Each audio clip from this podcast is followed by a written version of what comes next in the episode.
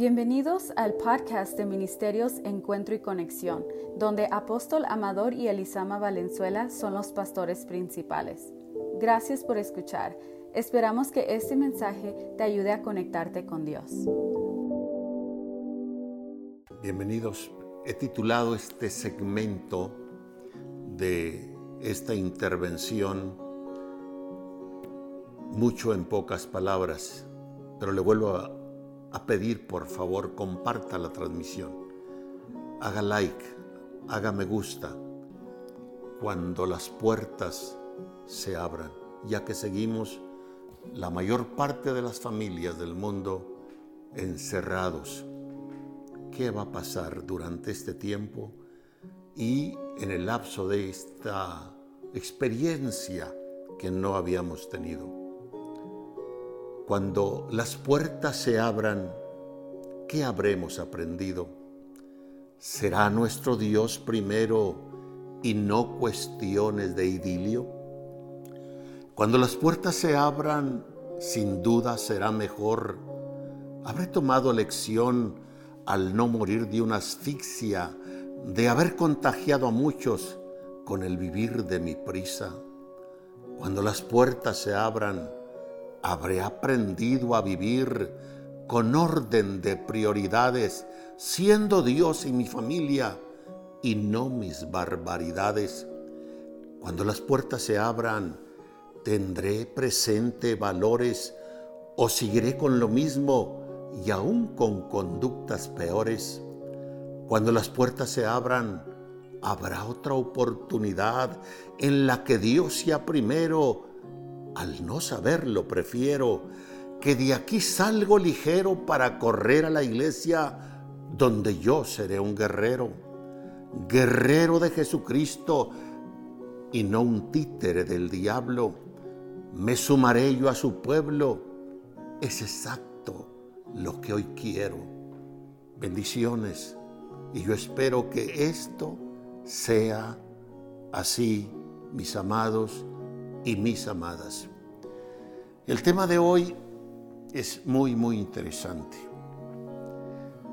Ha habido una encuesta reciente en México y sin duda estos son momentos muy oportunos para el ministerio quíntuple del Señor.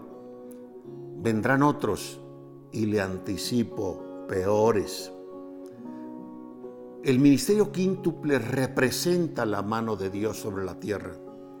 Hasta ganas me dan de exponer sobre eso, pero no lo haré.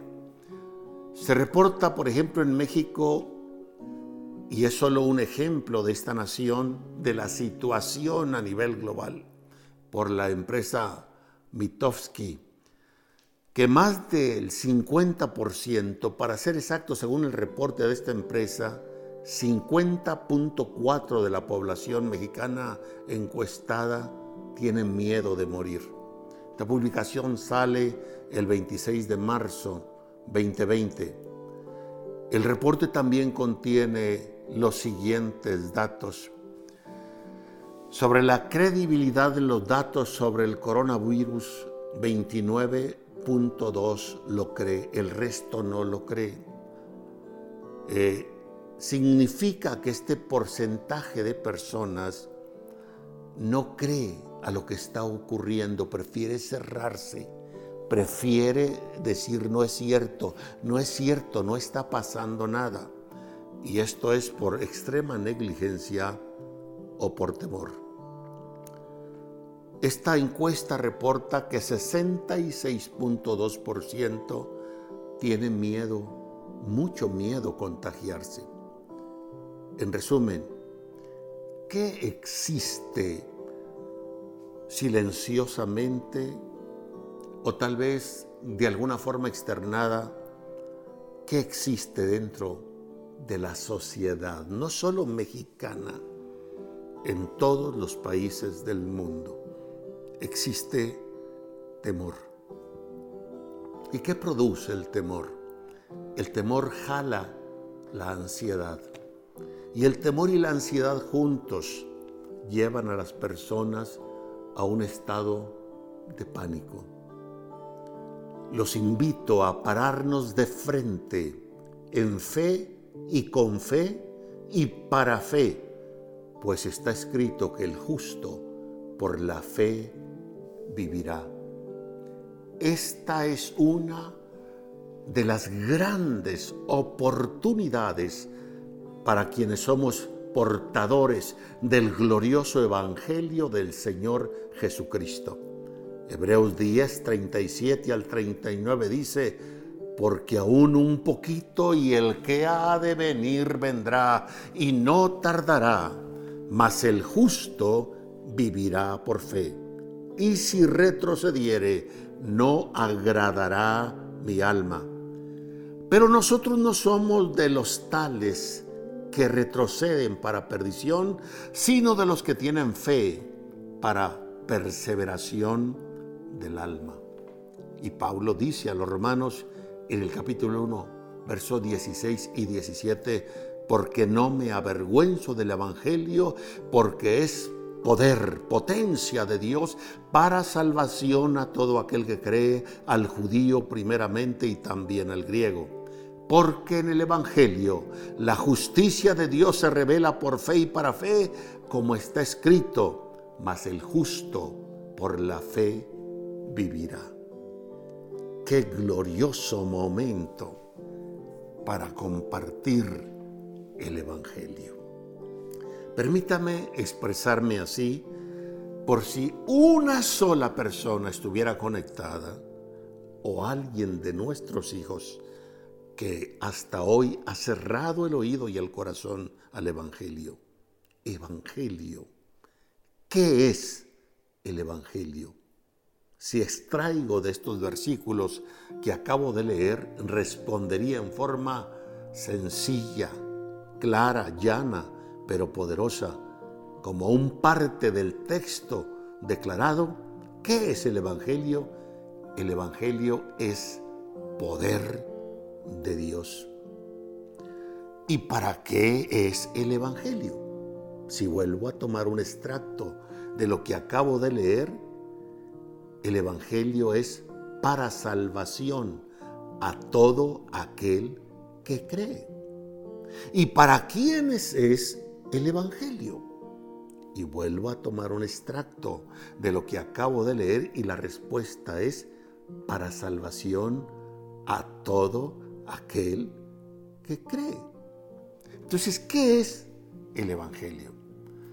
Etimológicamente hablando es una palabra, el 5% de la lengua española está constituida de raíces griegas y la palabra Evangelio es una de esas palabras griegas que pasó tal como es en el griego a nuestro español, que literalmente esta palabra significa buenas o gratas nuevas. El Evangelio conlleva todo lo que es digno de este título y que proviene de Dios. Por ejemplo, esas buenas y gratas nuevas en el concepto antiguo testamentario, aunque el Evangelio en la forma que lo proclamamos, no estaba todavía en su función plena porque el Señor Jesús no había venido, sin embargo, en la antigüedad hombres y mujeres y pueblos, en especial el pueblo de Israel, llegó a recibir buenas y gratas nuevas. Y no siempre tuvo la misma característica al recibirse esas buenas nuevas. La grata nueva que va más allá de ser una simple novedad. Por ejemplo, en Adán y Eva, aún después de haber desobedecido, después de haber pecado, fue que de la simiente de la mujer, dijo Dios, se levantaría una simiente que heriría en la cabeza a Satanás. Y esa simiente sería el Señor Jesús. Creo que por esa buena nueva que Eva recibió al nacer Caín, dijo por voluntad de Dios, he adquirido varón. En el caso de Noé, cuando el diluvio, esa nueva o grata nueva que Noé recibió, es que Dios al decirle que toda carne sería destruida, pero que él y su familia serían salvados en un arca y establecería Dios un pacto con él, Noé le creyó a Dios y fue preservado. Esa fue la nueva y la grata nueva de Dios para él.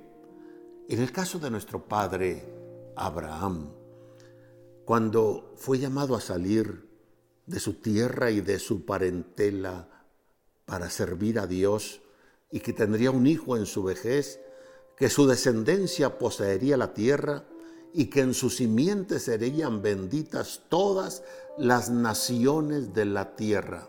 Abraham le creyó a Dios y le fue contado a justicia. Esa fue la grata nueva para Abraham, para los judíos, los hebreos, los israelitas en la esclavitud de Egipto. La grata nueva fue que Dios había descendido para librarlos por mano de un libertador Moisés. Ellos creyeron estas buenas nuevas y se inclinaron y adoraron. Todas estas buenas nuevas en su momento y tiempo fueron maravillosas, oportunas, alentadoras, salvadoras. Sin embargo, estas buenas nuevas del Evangelio del Señor Jesucristo están por encima de todas las buenas nuevas que pudieron existir antes. ¿Por qué? dirá alguno. Porque estas buenas nuevas tienen como fuente y como eje central al mismo Dios, visitándonos aquí en la tierra, en ese velo de carne que todos conocemos como el Señor Jesús, que mediante el proceso de la encarnación de Dios, de la muerte, de la resurrección, de la asunción y de la entronación. Y sobre esto es que está sustentado este mensaje divino e incomparable, el Evangelio de nuestro Señor Jesucristo. ¿Qué contiene entonces el Evangelio en esencia, en sencillez? La respuesta es, o sería la más atinada, en esencia, lo que el Evangelio contiene es al Señor Jesucristo, quien está ofreciéndonos salvación, salvación.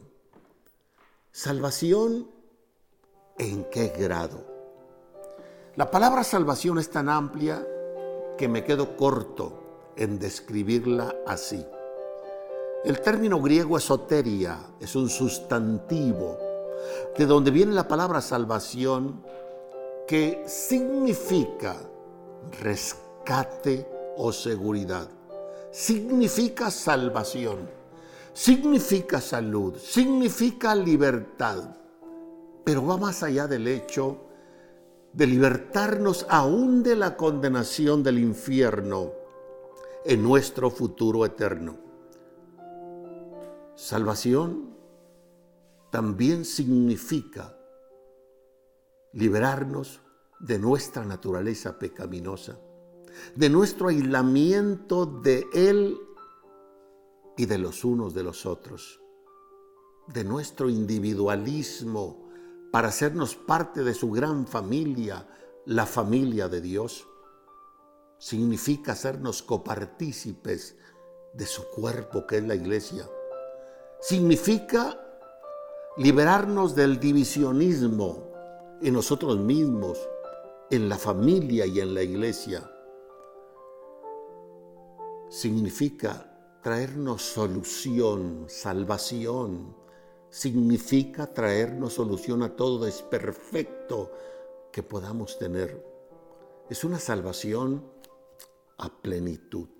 Es una salvación de pleno goce y de pleno disfrute en el Señor Jesucristo, en nuestro bendito Salvador, en nuestro gran Dios y Salvador Jesucristo. Pero quiero volver a lo que hoy muchos tienen y algunos de los que en este momento me están mirando y oyendo en menor o mayor grado. Y ustedes conocen a alguien que está en esta condición, con temor, quizá con ansiedad ya o hasta con pánico. Veamos cuándo aparece por primera vez el miedo, el temor en el hombre. ¿Y quién es el portador del miedo? Y el por qué haya lugar, el temor en las personas, pero sobre todo, cómo hacerlo desaparecer de nuestra vida. En Génesis 3.9 el texto dice, mas Dios llamó al hombre y le dijo, ¿dónde estás tú? En Gálatas 3:10, él respondió, oí tu voz en el huerto y tuve miedo porque estaba desnudo y me escondí. Es cuando por primera vez en la Sagrada Escritura encontramos el miedo, el miedo en personas. Veamos la frase del verbo, mas Dios llamó al hombre. Génesis 3.9.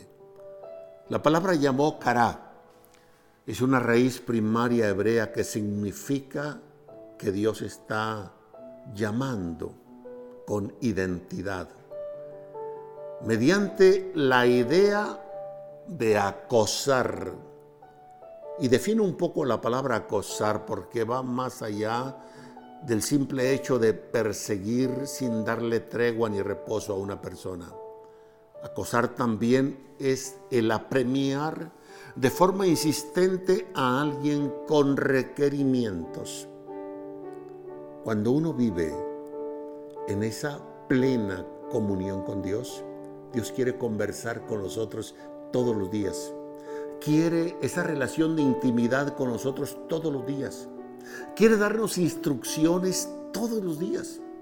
Así era la vida del hombre antes de desobedecer, antes de caer en el pecado. Todos los días, ahí en el huerto, en el paraíso, platicaba con Dios. El hombre en ese estado de perfección y espiritualidad, diariamente comunicaba con Dios para conversar y recibir las instrucciones necesarias de Él para el gobierno que el hombre ejercía, sobre todo en lo que Dios lo había puesto. Esa bendita voz que al hombre le era tan natural, pero que ahora después de la desconexión de Dios, después de la desobediencia con Dios. Esa voz parece no ser la misma. Ahora le produce miedo. La palabra hebrea cara significa, como ya dije, llamar por nombre. Mas Dios llamó al hombre y le dijo, ¿dónde estás tú? Cuando Dios nos llama y la conciencia está en completa paz, como resultado de una íntima comunión con Él, esa presencia y voz es lo más grato que nos puede ocurrir. Y el paso entre esa plenitud de su presencia y nosotros es que se corra la cortina de la muerte Queremos estar en su presencia plena. Queremos oír su voz de la manera más íntima y plena. Eso será cuando crucemos la cortina de la muerte. Eso es lo que nos espera. Por eso Pablo dijo, para mí el vivir es Cristo y el morir es ganancia. Por eso antes de morir nos deja ese escrito ya estoy para morir. El tiempo de mi partida está cercano. He peleado la buena batalla, he acabado la carrera, he guardado la fe. Por lo demás, me está guardada la corona de justicia, la cual me dará el Señor juez justo en aquel día, y no solamente a mí, sino a todos los que aman su venida. Pablo no ve la muerte como algo terrorífico. Dios hace que la muerte resulte para los hijos de Dios una ganancia, llena de esperanza, a tal grado que se convierte en algunos, como en Pablo, el anhelo. Pero vuelvo a él, tuve miedo. Génesis 3.10 dice, y él respondió, oí tu voz en el huerto y tuve miedo porque estaba desnudo y me escondí. El miedo en este versículo es el resultado de la desconexión con Dios. El miedo en este versículo es un reflejo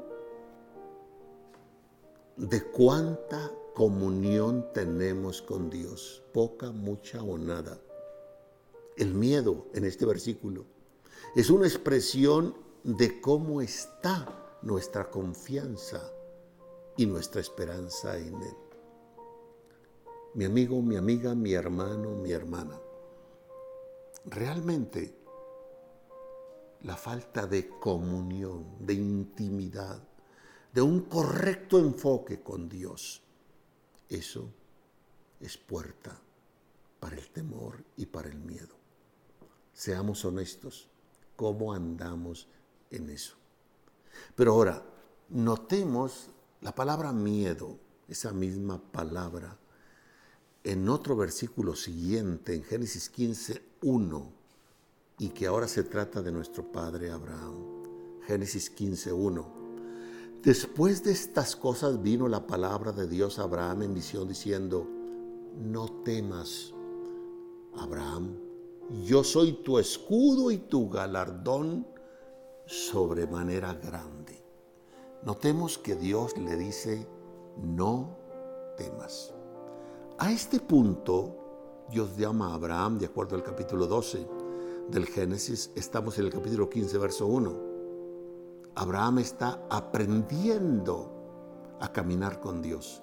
Está aprendiendo a confiar en Dios. No solo a creer en Dios, está aprendiendo a creerle a Dios. Esta es otra razón del por qué el temor puede aparecer cuando no hemos aprendido a caminar con Dios, cuando no hemos aprendido a creerle a Dios, cuando nuestros ojos físicos no pueden ver algo que está en el ámbito espiritual.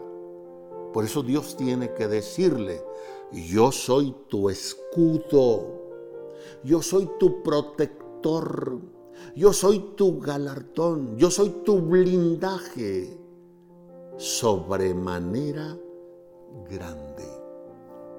Por lo tanto, aquellos que por la desconexión con Dios tienen miedo, la solución es sencilla.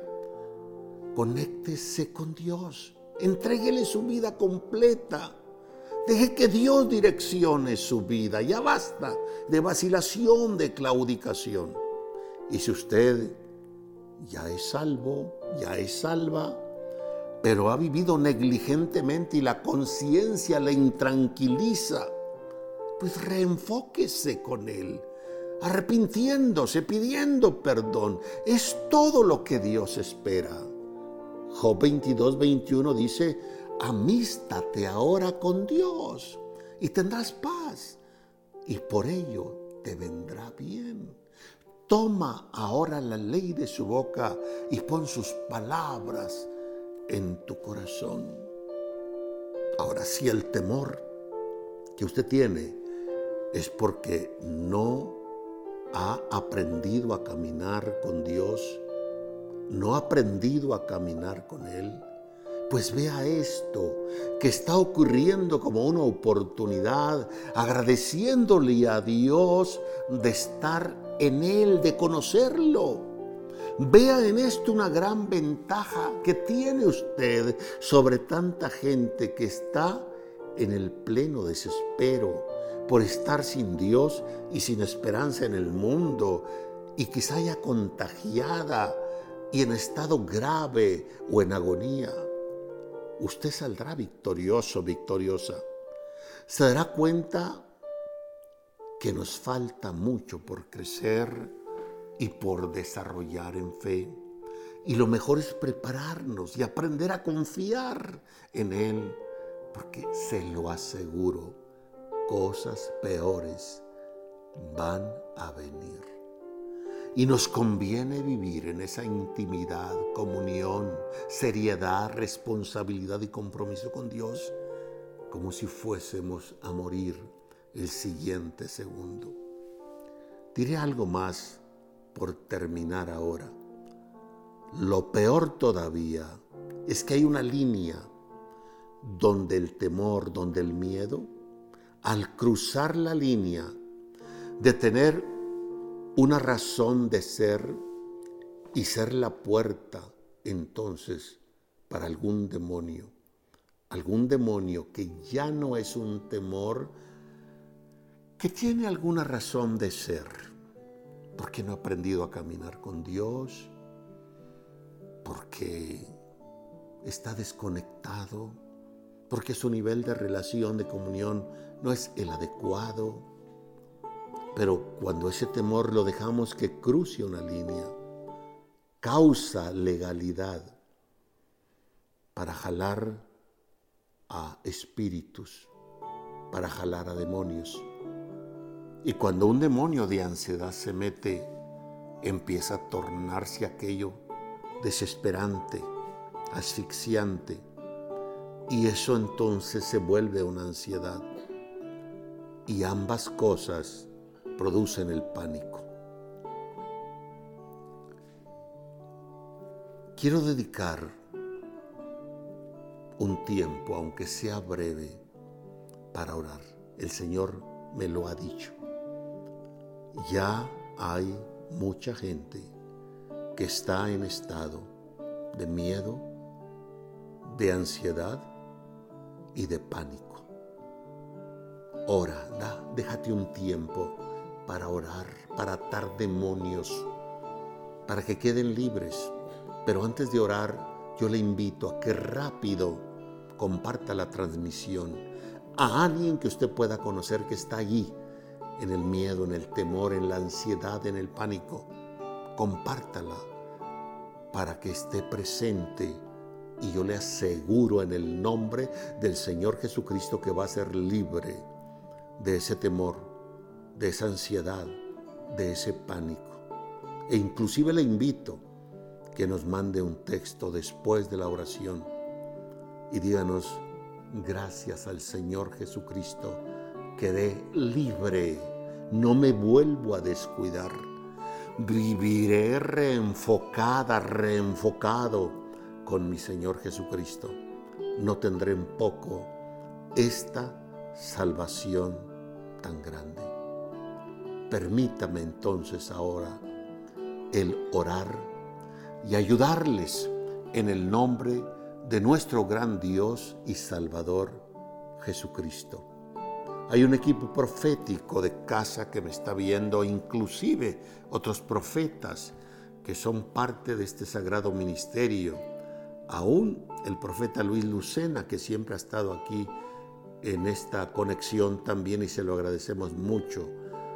El profeta Ricardo, otros profetas de Dios, que los ancianos de la iglesia, los diáconos de la iglesia, líderes de la iglesia, están conectados ahora para sumarse a esta oración y para que usted, mi hermano, mi hermana, mi amigo, mi amiga, quede total y plenamente libre del temor, de la ansiedad y del pánico.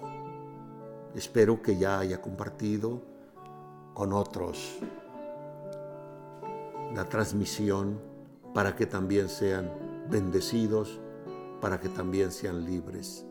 Gracias por reportarse. Gracias por estar en contacto con nosotros. Podemos orar ahora. Señor Jesucristo, en tu poderoso nombre, en este momento, atamos todo espíritu inmundo que esté atormentando con temor, con ansiedad, con pánico a cualquier hijo o hija tuya, a cualquier persona que tenga relación con cualquier creyente que está conectado con este sagrado ministerio y con esta transmisión, y que tenga ahora algún tormento por estos espíritus inmundos de temor, ansiedad y pánico, queden ahora mismo libres en el nombre del Señor Jesucristo. Y a ti, Señor Jesucristo, daremos siempre la honra, la gloria y la alabanza. Que la paz de Dios, que sobrepasa todo entendimiento, les cobije ahora y que gratitud, gratitud brote en los labios de cada uno de ellos y por gratitud te sirvan. Amén y amén y amén. Escríbanos, díganos, wow, me quedé libre en el nombre del Señor. Les bendecimos, les recordamos que quienes no son miembros de esta iglesia local, únanse, fusionense en la visión con sus pastores, háganse uno con ellos, apoyen la visión, apoyen las finanzas que toda iglesia requiere para seguir adelante, sean fieles diezmadores y ofrendadores de Dios, las promesas que han hecho a Dios cumplanlas las ofrendas del Señor llévenlas. Los que son parte de este ministerio pueden entrar a www.mselp.org.